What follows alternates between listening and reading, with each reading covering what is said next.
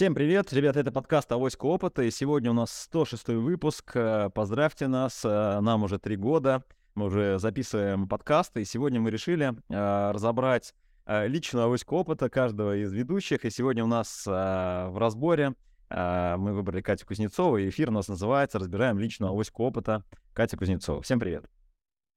Привет. Добрый а, день. Для вас работает сегодня ваш покорный слуга Камиль Калимулин, а, Катя Кузнецова, Наталья Красильникова. Сейчас мы зададим вопросы Кате. Наверное, первый вопрос от меня. Катя, расскажи, пожалуйста, вот с чего ты начинала и вообще говоря, вот э, откуда твоя вот эта вот авоська опыта формировалась как такого вот ведущего специалиста в сфере маркетинга, коммуникаций? Скажи, пожалуйста. Да, очень, очень смешно это все начиналось, потому что это еще было в прошлом веке, господа и дамы. Вот, я попала в компанию. Попала в компанию на позицию ассистента департамента маркетинга. И слово маркетинг тогда я не знала. То есть это для меня было абсолютно новое слово. Я не понимала, о чем это, но я знала английский язык. И тогда очень многие, кстати, карьеры строились, исходя из того, что ты знаешь иностранный язык, можешь общаться с иностранными компаниями или нет. Вот, я попала ассистентом в компанию, которая занималась пивом. С тех пор, кстати, я не работаю с алкогольными напитками принципиально. Вот тогда я ничего не понимала, молодая была. Вот. И для меня, конечно, маркетинг показался таким чем-то совершенно сумасшедшим. Мне показалось, что это так интересно. Я ходила на встречи с а, поставщиками, мы заказывали разные там услуги, а услуг было очень много, компания была крупная. Вот. Но сейчас это Сан Интербрю, сейчас они даже, по-моему, по-другому совсем называются. То есть огромный, огромный пивной концерн сейчас. Тогда это был кусок а, этого сегодняшнего огромного концерна. Он принадлежал частично индусам, частично владельцам а, российских пивных заводов. Тоже сложная была структура владения. Я всего этого особо не понимала. Мне было интересно, что я общалась, я была на встречах с селзами. Я была на встрече с поставщиками, я видела фокус-группы, я занималась разработкой, но ну, как не занималась сама лично, да, я видела, как разрабатываются новые продукты, как создаются бренды, как создаются дизайны. Мне, конечно, все это было очень-очень-очень интересно. И я решила пойти поучиться маркетингу. Собственно говоря, это было мое второе высшее образование, голландская школа, Ютенбург Хюги School. Вот, а, один из лучших европейских а, курсов по маркетингу, именно повышение квалификации. То есть, соответственно, вот, вот так оно все начиналось. С любви внезапной. Да, как потом оказалось на всю жизнь. Хорошо, у меня есть другой вопрос для тебя, Катерин. Вот э, Авось Клуб это сложным образом появлялось как имя, как бренд, как образ. Но есть слоган, называется «Достаем и делимся». И, в общем-то, огромное усилие именно твое личное есть в том, что он сформирован именно так. Скажи, пожалуйста, почему для тебя так важно в жизни доставать опыт и делиться ими с другими людьми? Ну, на самом деле, тут есть действительно альтруистическое и эгоистическое начало, их два, как все у нас, да, дуализм. Но а, альтруизм заключается в том, что я считаю, что мне огромное количество людей, ну, во-первых, да, вот я попала в маркетинг, я не знала, я училась от людей, я, меня эти люди вовлекли в профессию, они мне показали, как это классно, здорово, я захотела в нем развиваться, меня учили тоже разные люди. Я училась еще в Советском Союзе, когда образование было бесплатным, да, а, ну, потом уже, конечно, второе, третье, высшее, это было платное образование, но неважно, все равно. Многие люди по жизни учили, а, многие руководители мои, да, у меня была прекрасная начальница англичанка. У меня был прекрасный, на самом деле, владелец майского чая, которому мне было тяжело, но я ему безумно благодарна за опыт, который он мне дал. Вот, а, поэтому я считаю, что это совершенно нормальная история, когда ты отдаешь долг обществу, да, ты а, получаешь от кого-то, да, и ты делишься этим, получаешь и делишься с такой вот как-то круговорот знаний, опыта и всего остального в природе, что, в общем-то, двигает вообще цивилизацию вперед, вперед что обогащает людей всех. Вот, но эгоистичное, могу тоже сказать, я считаю, что нам а, надо развивать российский бизнес, как бы оно не происходило сейчас, как бы мы не выкинуты были из а, общественного мирового движения, да, если мы не будем а, стараться делать лучше, быть конкурентными и работать по лучшим практикам, то рано или поздно все равно вот эта заслонка, которая сейчас существует, она уйдет, и мы окажемся опять в 90-х, что очень сильно не хочется, да, очень не хочется потерять опыт а, и провалиться в то, как тебя, ну, в ту ситуацию, когда тебя завоевывают другие компании, другие страны фактически, да, совершенно ненасильственно, а ты ничего не можешь с этим сделать. То есть мне хочется поднять российский бизнес на высокий уровень, продолжать, даже независимо от того, что сейчас нет международной конкуренции, я уверена, что она все равно будет, мы все равно рано или поздно с ней столкнемся. Вот, поэтому мне очень хочется, чтобы мы за это время растеряли то, что имели, а наоборот, приумножили. Да, я задам, задам вопрос тоже да, вот, э, в эту канву. Ты говорил, что ты работал в крупной компании. Можешь поделиться именно э, кейсами, которых, ну, проектов, которые ты самостоятельно или там руководила, которых ты выдвигала? Я слышал, что майский чай, да, то есть это твое творение или нет? А майский чай — это не мое творение, оно зародилось, опять же, еще в прошлом веке, когда я молодая была, да, его mm-hmm. придумал сам владелец, у него день рождения в мае, mm-hmm. вот, и он, на самом деле, э, интересный очень человек, он воевал в Афганистане, вот, попробовал там отличный чай сказал, ну, а что это вообще афганцы пьют классный чай, а русские не пьют классный чай, давайте я привезу классный чай в Россию. Это действительно была такая миссия, а, абсолютно честная человеческая миссия, и он хотел сделать чай, хороший чай, доступным для россиян. Вот, то есть он назвал его майский, потому что день рождения в мае, у него еще есть, блин, Лисма, Лисма — это начало его фамилии, опять же, тот же самый Май, то есть там все как бы связано с, с, с владельцем и с ним. Но на самом деле в чай-то я попала до этого. Чай, я попала, первым на бренд был Пиквик. Вот, это как раз была голландская компания, а, которая не очень а, удачно вошла, то есть она удачно вошла одним куском на российский рынок, то есть все наверняка помнят фруктовый чай Пиквик, вот, но на самом деле для платформы бренда это очень была большая проблема, с которой, в общем-то, я боролась все время работы в компании Сарали, потому что чай, прежде всего, это черный чай для россиян. Сейчас, возможно, это уже зеленый, но тогда это был однозначно черный рассыпчатый чай. Вот, компания пришла с этими красивыми роликами с э, фруктами, и все думали, что это фруктовая фруктовая история, хотя это нормальная чайная компания была в Европе, у них была огромная, шикарная совершенно черная линейка. Вот, и когда я пришла, передо мной стояла задача как бы под вот этот вот э, красивый э, шатер из фруктовых чаев подставить жесткую платформу из черного чая. Вот, и я, собственно говоря, этот вопрос решала с разной степенью успеха. Первый проект уже был разработан без меня, назывался он Picnic Classic, но я его запускала. Это был такой, скажем, а, среднего уровня, то что Picnic, он был премиальный чай, да, это был такой верх а, среднего сегмента, вот. И потом вот это абсолютно мой проект, я решила запустить коллекцию черных чаев. Собственно говоря, что было уже в майском чае, но майский чай, честно скажу, мы не считали конкурентами, потому что майский чай был в среднем ценовом сегменте, мы все-таки были в премиум. Я разработала прям вместе с а, российским агентством мы разработали коллекцию, да, мы разработали упаковку очень крутую. Это потом взяли в international rollout, то есть международ, то есть компания, у нас компания была децентрализована, то есть мы, каждая, каждая страна занималась тем, что хотела, в принципе, за этого компания-то и не выдержала международной конкуренции, за это децентрализация, потому что невозможно было экономить в масштабе. Вот, но тем не менее, а, мы, естественно, постоянно делились опытом, да, внутри компании, и этот проект взяли международные раскрутку, рулаут. Ну, то есть компании из других стран взяли куски этого проекта, либо целиком проект, мы назвали его Black Collection. Вот, а, там я познакомилась с одной из наших креативных э, партнеров и преподавателем нашей школы Аленой Кукушкиной на этом проекте. Она как раз была со стороны агентства, чему я очень благодарна. Вот, а, да, вот это был вот прям абсолютно такой очень большой проект, но, к сожалению, сейчас компании нет на российском рынке, в принципе, она сильно очень распалась. Реализация ее съели большие монстры, хотя она была в тот момент, она входила в топ в топ-50 Fortune 500. Это как бы очень круто, да. Вот. Какие еще проекты? Ну, на самом деле, уже а, когда я уже организовала агентство, я запускала такой российский бренд, российский бренд Le Journal. Это премиальное белье, которое называется по-французски, ну, потому что задача была сделать премиальное белье. Вот, а, соответственно, очень интересная, а, очень интересный проект. А, не во всех городах, к сожалению, представлен, но в Москве он представлен хорошо, у них есть интернет-сайт. Вот, это белье без косточек, которое, в общем-то, полезно для носить женщинам. Вот. Но еще, плюс ко всему, оно такое красивое, это такой французский минимализм, но тем не менее шикарный французский минимализм. А, ну, собственно говоря, даже не знаю, о чем еще рассказать. Но у нас а, именно как бренды, да, как бренды глобально вообще запуск бренда. А, ну вот в майском чае, как ты правильно сказал, майский чай есть, сказала не я, хотя я работала перезапуском этих брендов активно.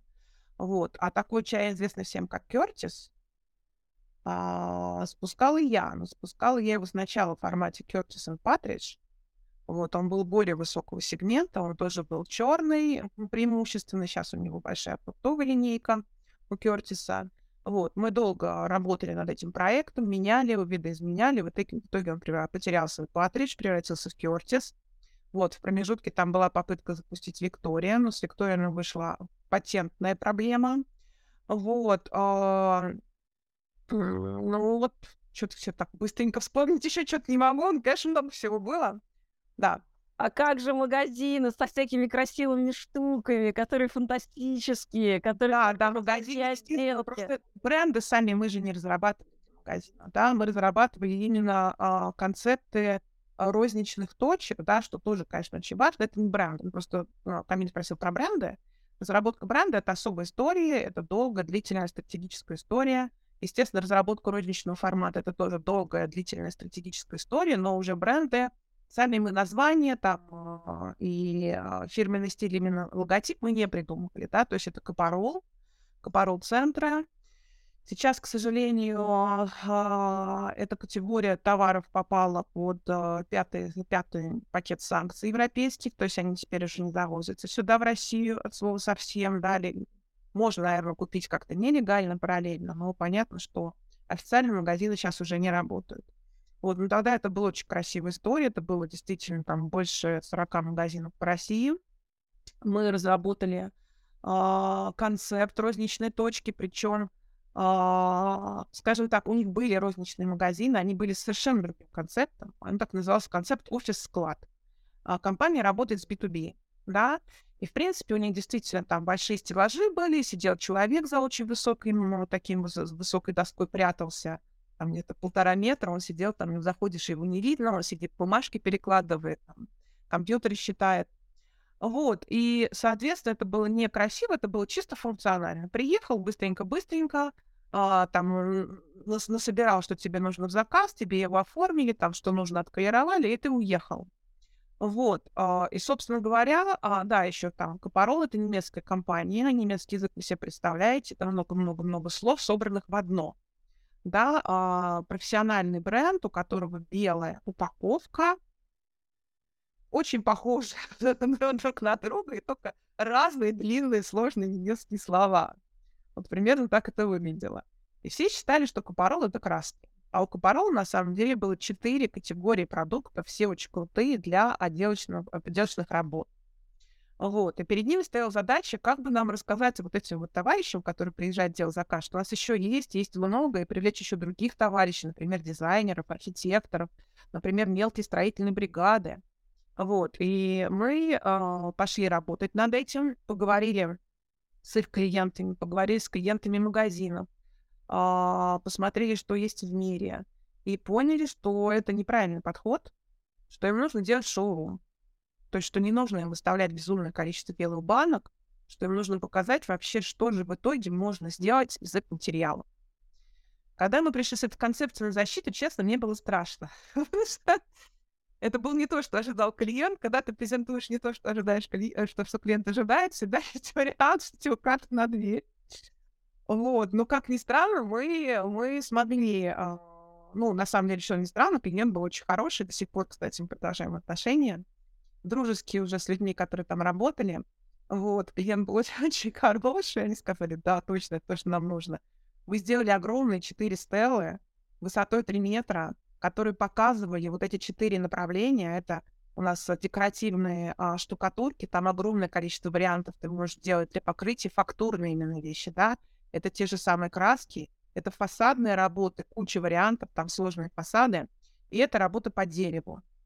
Вот, а плюс у него еще, еще наливные полы были, что мы тоже, кстати, внедрили в концепцию. А, что мы еще внедрили в концепцию? Мы весь этот материал показали на стенах и на полу, и на входной группе магазина.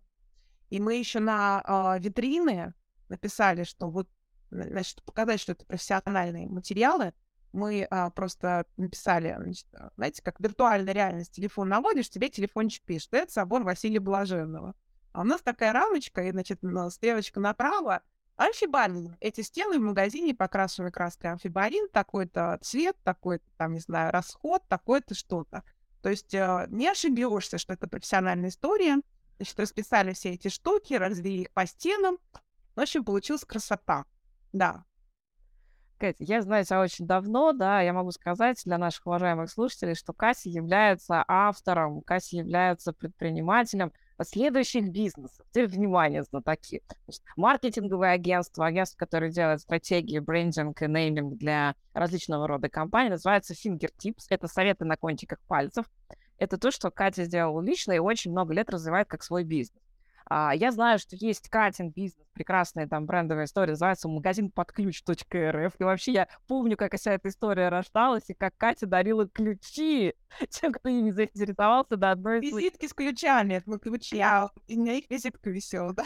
Да, да, да, это было очень прикольно, когда брелоком была визитка, но дарили вы ключи, ключ, говорит, от магазина, говорит, я вам вручаю. Потом а, была очень интересная история, это ну, вот есть Авось Коп, это как подкаст, есть Ями Типс, как бизнес-школа, онлайн-школа для маркетологов. Подожди, есть еще один бренд. А, есть а, наберу больше. А, больше, вот. Я... Который я билась за название. да, смотри, вот целых пять, там, условно говоря, потрясающих совершенно имен, очень разнородный бизнес, и тебе вопрос, да, как так получается, что в тебе уживается человек с лингвистическим образованием, с маркетингом, с архитектурным, там, с дизайнерским уже, наверное, там, воплощением, вот в одном человеке уживаются и находят способ воплотиться в бизнесах, ни один из которых не закрылся. Но на самом деле все это креативная экономика.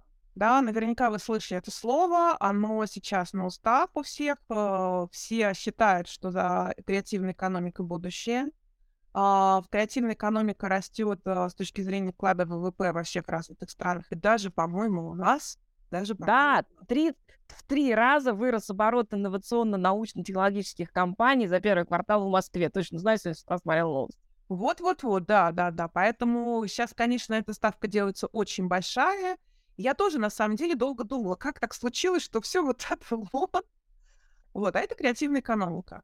Во-первых, во-вторых, это везде стык, да. Я первое, у меня образование лингвистика, а, это стык, кстати, вот все названия, Fingertips придумала я, Магазин под ключ придумала я и охотилась за этим доменом очень долго. Больше для архитектурного бюро придумала я. И Аметипс нет, уже не я. Это была совместная работа, сложная, долгая, потому что класс регистрации 115 тысяч названий. Это, это просто было, было выстрел в голову, честно скажу. Вот. А вось опыта тоже придумала не я, придумала моя студентка, которая училась у меня на стратегии бизнеса. Вот, ну, достаем и делимся, да, придумала я. Вот, да, то есть лингвистическая история у меня была нечистая. А у меня была прикладная лингвистика, это смесь технических наук, да, и э, гуманитарных наук, потому что прикладная лингвистика занимается разработкой языкового аппарата для искусственного интеллекта, да. То есть мы и искусственным интеллектом немножко занимались, и информатика, там, алгоритмы, все вот это вот, математика сложная была, у нас даже была булева алгебра, если кто знает, что это такое. Вот, и, соответственно, ну, и большой блок, естественно, гуманитарных наук, сама вообще как язык, как структура, то есть лингвистика это не столько, естественно, я знаю языки, но вопрос не в том, что я умею на них говорить. Я, ну, как бы мы изучали структуру языка. Вот, и структура это уже такая более сложная история, чем просто уметь хорошо на нем говорить. Вот, архитектура это тоже история смешанная, да, потому что это творчество, но творчество конкретное под задачи. Это не так, что ты сел, купил себе красочек и сидишь и рисуешь. Это я никоим, никоим образом не умоляю труд художников, это на самом деле очень крутой труд, эти люди, которые не просто рисуют, тоже они очень долго думают, прежде чем рисовать, но там не обязательно должен быть заказчик. В архитектуре без заказчика, извините, ну куда. Да, понятно, что ты строить дома на свои деньги. Ну, в общем, деньги быстро закончатся, да, если вообще возможно что-либо сделать. Вот. И, и, и маркетинг это что же, да, это такая как бы дисциплина, которая сводит, опять же, гуманитарную историю, сводит бизнес-историю, сводит аналитическую историю, а, сводит креативную историю, то есть тоже такой стык. И все это, да, разрабатывается, э, везде разрабатывается что-то новое, да, что такое креативная экономика? Это создание нового. Вот это везде создание нового. Вот я такой, видимо, пионер, который любит идти вперед. Да, можно я вот, наверное, ну да, будем чуть-чуть уже завершать уже формат, да, у нас. Э, э, Катя, вот если я, ну, наша аудитория, это ребята, кто в том числе продают, да, я, например, у меня есть какая-то небольшая точка, и мы про это тоже говорили в некоторых наших эфирах. вот как к тебе обратиться и вообще какой формат взаимодействия ты поддерживаешь, то есть какие есть у тебя личные форматы, консультации или, может быть, проекты, вот какой наиболее рабочий сценарий, который ты порекомендовала тем, кто нас слушает, если он хочет что-то к тебе обратиться? Да, спасибо, Камиль, за вопрос. На самом деле есть такой малюсенький элемент. А, получить, конечно, маленькие точки, большой проект от нас, наверное, не получится сразу. Извините, ребята, потому что у нас высокий чек. А, почему я это говорю? Да, потому что, а, ну, потому что это правда. И, собственно говоря, если говорить про маленькую точку, наверное, это режим консультации какой-то определенный, то есть, да, вопрос, ответ за оплата, оплата за почасовая оплата.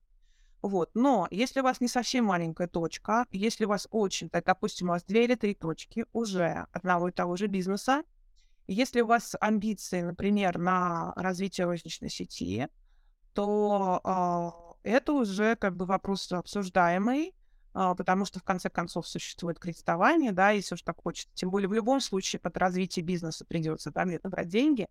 Вот, потому что что я, что я вижу? Я вижу, что розничные точки сама по себе сейчас развиваться сложно. Да, конкуренция для того, чтобы сделать хороший тот же самый брендинг, ну, правда, можно, конечно, купить логотип за 10 рублей где-то там, а даже можно бесплатно рисовать самому, допустим, в Midjourney но как бы, ну, результат будет такой же, наверное. Как здесь рублей вложил, 10 рублей получил, в лучшем случае, а то 5. Вот, то есть действительно вопрос там э, нейминга, брендинга, вопрос фирменного стиля очень важен, с одной стороны. С другой стороны, розница не сильно машинальный бизнес. Где взять вот эти деньги? У меня были, я выступала там, в промышленной палате на, на тему там розницы, ко мне подходили люди, говорили, ой, сделайте нам проект. Ну вот минимальный проект, который я считала, получался 300 тысяч. Они говорят, ой, это вся прибыль там с двух магазинов за год. Ну да, с таким, конечно, ну, сложно прийти ко мне, да, если это всю прибыль. Хотя можно отдать всю прибыль, я не знаю, да, смотря что вы хотите. Вопрос амбиций, да, вопрос амбиций. Что я вижу? Розничная точка — прекрасная совершенно история по франшизному развитию. Если вы уже сделали три точки, и у вас они работают, их можно анализировать. Я не люблю слово «заворачивать франшизу», вот, потому что заворачивание — это очень поверхностная история. Хорошая франшиза — это не про заворачивание. Франшиза, франшиза — это про передачу важных ваших бизнес-ноу-хау, ваших операционных процессов, ваших каких-то внутренних систем, а, ваших знаний по работе с персоналом и всего-всего-всего-всего, да, то есть это не заворачивание. Разработка франшизы — это а, описывание полностью вашего бизнеса и передача этого вашего бизнеса вашим франчайзи.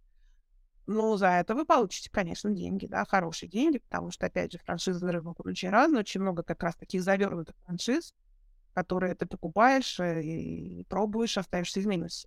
А чтобы это был не минус, то нужно заниматься вот этим профессионально. То есть при амбиции, при желании развернуть розничную сеть можно обращаться к нам за проектом. При просто желании поговорить, получить ответ на какие-то вопросы, это консультационные услуги в формате, формате там час-два там регулярно, возможно, в каком-то формате. Вот. То есть пишите в Телеграм, я там есть, в Авоське, э, свяжемся, обсудим, если нужно. Okay.